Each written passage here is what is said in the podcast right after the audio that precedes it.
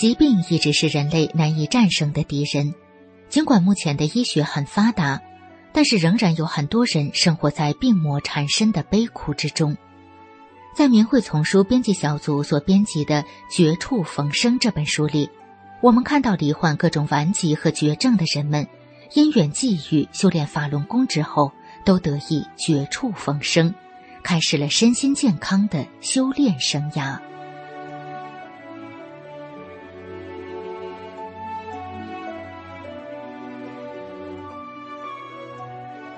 明慧广播电台，欢迎收听《明慧丛书·绝处逢生》。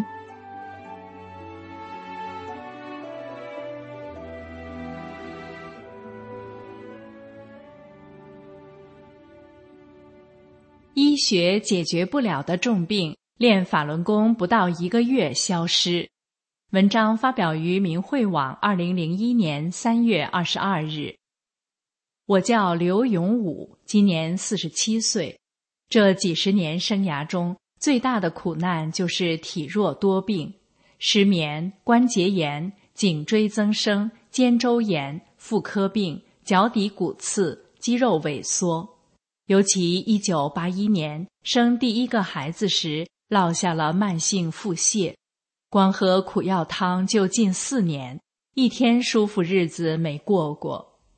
一九九六年突然大出血，经查是子宫肌瘤，必须立即动手术。这对于本来身体就虚弱的我，真是雪上加霜。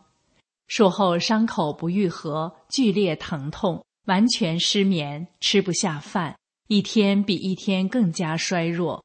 西医查不出原因，中医说是太虚，叫虚不受补。我再也支持不住，倒了下来。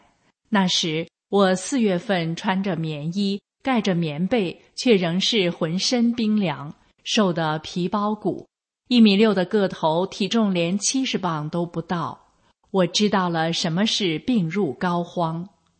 一九九五年，为了生活，先生只身返回北京，另寻机会，留下我和两个女儿。那时大女儿刚上高中。小女儿只有四岁，我瘫在床上，只能临时抓人做顿饭。孩子饥一顿饱一顿，为了照顾我，大女儿甚至得向学校长期请假。两个孩子天天哭，看着年幼可怜的孩子，我欲哭无泪。先生也请不下假来，远隔万里，心急火燎，却无能为力。真是叫天天不应，叫地地不灵，我的精神也被压垮了，觉得生命没希望了，既有强烈的生存欲望，又觉得生不如死。一天，楼下邻居说有本叫《转法轮》的书很好，向我推荐。我看了一遍，觉得确实好，讲得很有道理。当时没有正确理解书中的真正含义。就对邻居讲：“书是好书，但不是用来治病的。可我得治病啊，我不能沾人家这本书，就放下了。现在想起来，还真是后悔呢，白白耽误了两年多的时间。每次到医院看病检查，最少抽五管血，我已经没什么血了，我再也不想去医院了。我想不能死在这儿。”我决心回北京，当医生的朋友坚决不同意我回去，说旅途怎么办？说句话都上不来气，脉都摸不到了，上飞机就得死，不可能回去。我坚信我能到北京。朋友用轮椅推着我上飞机，可机场管理人员怕我出生命危险，不让我上飞机。最后写了保证，出危险自己负责。那趟班机因为我延误了很长时间，那位陪着我的医生随身带着扎针灸的针，飞机上为我准备了氧气。到了北京我就不行了，被送进了医院。实际上就是每天靠安眠药维持着生命，长期输液，手背上布满了密密麻麻的针眼，都溃疡了。回北京治病两年，受尽了罪。一九九八年，因小女儿到了入学年龄，我不顾家人阻拦，拖着虚弱的身体回到了加拿大。临行前，大夫再三嘱咐我，安眠药和荷尔蒙一天不能断，否则心肌梗塞会随时威胁我的生命。到家后，突然脑子里天天有一个念头：我还得看《转法轮》，还得看。当我重新捧起《转法轮》，一遍遍用心去看的时候，我明白了人为什么得病，怎样才能好病。怎样才能不得病？我知道了，人不做坏事，重德有多么的重要。我知道，我得到了无价之宝。自此，再也没有放下转法轮，我是永远也不会放下了。出乎我意料的是，学法练功还不到一个月，我全身多种病痛神奇般的不翼而飞。我在香港上班时，公司光为治疗我的腿部肌肉萎缩就花了无数的钱，也丝毫没有减轻我的病痛。谁能相信这医学解决不了的难题？而我一分钱没花，练法轮功不到一个月就好了呢？可这是千真万确的事实啊！真正救我出苦海的，就是法轮大法。现在我能吃能睡，不生病，再也不受疾病的折磨了。我容光焕发，精力充沛，行走如飞，越活越年轻。丈夫能安心工作，没有了后顾之忧。孩子们可以重新享受到母爱和良好的教育，在学校是出类拔萃的好学生。是法轮大法。使我一家人得到了真正的幸福，是法轮大法使我获得了真正的新生。我们全家人的肺腑之言是：法轮大法好。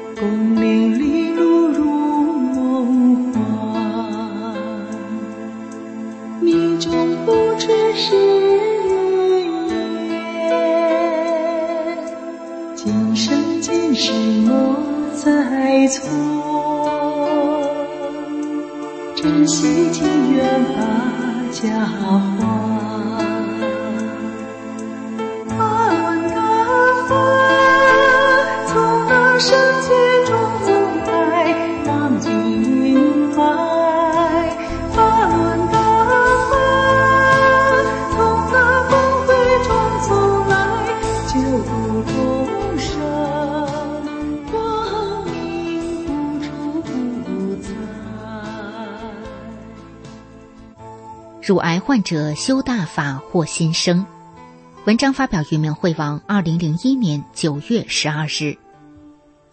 我是台湾大法弟子廖静满。一九九八年六月，我还是一个健康快乐的女子。先生的一位高中同学强力向我们推荐法轮功系列书籍。先生对修炼本来就一直追求，所以很快就得法了。我一直到一九九九年三月，才随着先生每天参加晨练。不到两个月，有一天，突然发现我的左乳下方多了一个直径三公分的硬块儿，长得还蛮结实的，无法推动，直觉上就不是良性的。当时学法不深，由于内心的恐惧，第二天就到医院就诊。在医师的建议下，先割除肿瘤做切片检查。一个星期后，怀着不安的心情去看检查报告，果然是恶性肿瘤。这真是晴天霹雳！平静的生活立刻就受到无情的冲击。医师紧迫盯人，催促我赶紧将两个乳房同时割除。并将周围淋巴组织一并清除干净，以防癌细胞扩散。手术、整形、化疗、复健，这些恐怖的画面一幕幕同时袭上我的脑海。我不断的研读法轮功系列书中有关病业问题的经文，疯狂的找寻、选读老学员的心得体会报告，就像在汪洋大海中快要溺毙的人捞到了一根救命的稻草。我全心投入修炼，伤口慢慢愈合了。经过了一年平静的修炼生活，每天洗澡时都会不自觉的注意手术过的左乳。不知何时开始，手术的地方开始有异常的肿块出现，这回来的又快又猛，不到三个月，左乳已经是面目全非了。左胸开始不断的出现如刀割般的剧痛，我握紧双拳，卷曲着身躯，默默的忍受着这折磨。睁眼看一下身边的闹钟，离天亮还有四个多小时。身上的衣物已经被黏湿的脓血浸润的无法再穿了，躺在冷硬的地板上，闭着双眼等待天亮，脑海里一片空白。将近一年的时间，晚上就只能像这样打着地铺睡觉，因为床太小了，没有足够的空间可让我在疼痛时翻滚。往日轻柔甜美的梦，早就化作一阵青烟。离我越来越远。我咬紧牙关，仍然坚持在大法中修炼。我一遍一遍的背诵着红印中的诗句：“非是修行路上苦，生生世世业力阻。恒心消业修心性，永得人身是佛祖。”同时承受着一次又一次锥心刺骨的痛苦。病情持续恶化，肿瘤开始出现多处溃烂，像火山口似的喷渗出脓血。我的天幕突然开了，伴随着遥视与宿命通的功能，可以渗透许多层的空间，看到奇妙的景象，甚至可以用遥视的方式对每一个亲友进行透视切片体验。但是，当我进入我的层层身体去找寻造成我如此痛苦的业力或是灵体时，却一无所获。我知道我的业力深重，造成我疼痛的灵体隐藏在极深层的空间。师傅在《转法轮》第七讲治病问题中讲过，我们就讲最普遍的，人哪儿长瘤了，哪儿发炎了，哪儿骨质增生了等等。在另外的空间，就是那地方卧着一个灵体，在一个很深的空间中有一个灵体。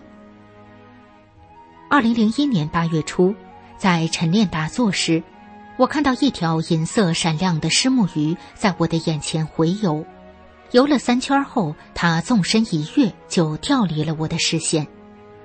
过了三天，在打坐时，我的元神离体到了很高的天上，终于找到它。第一次面对面，他告诉我，虽然死在我的刀下有那么多的鱼，却唯独他自己怀着极大的怨恨，要来讨回这笔业债。他现在明白，这是他对仇恨的一种执着，才会造成我无限的痛苦。如今他已经在大法的熔炉中，不再干扰我了。不到一个月的时间，乳房上的肿块一个个快速的消失。曾被癌细胞占有的空间，随着坚硬的肿瘤的软化、溶蚀，化为脓血排出体外，留下一些被啃食过的坑洞，隐藏在皮肤下面。这奇迹般的恢复过程展现在家人面前，使得迟迟无法进入大法修炼的女儿也为之动容。女儿是学护理的人，无法相信病得如此严重的母亲，却每天精神奕奕的学法练功，毫无病容。更令他惊奇的是，一年来每天洗澡时都用水冲洗溃烂的患部，竟然不会发炎感染，也没有并发症。大法显现的无比威力，使他融入了大法修炼的洪流中。是师傅的慈悲及大法的威德，善解了我与累世业债主的仇恨。我终于能安安稳稳的睡个好觉了，不再有撕裂般的痛楚。轻柔甜美的梦又回来了。我的心声再一次验证了大法的威力，但在众多的学员案例中，这也只不过是沧海之一粟。我承受的痛苦远不及于大陆学员在迫害中所遭受的苦难。希望我的亲身经历能够使善良的人们觉醒，认清江泽民集团对法轮大法的邪恶诬陷与抹黑，不要再被江泽民邪恶集团的谎言所蒙蔽。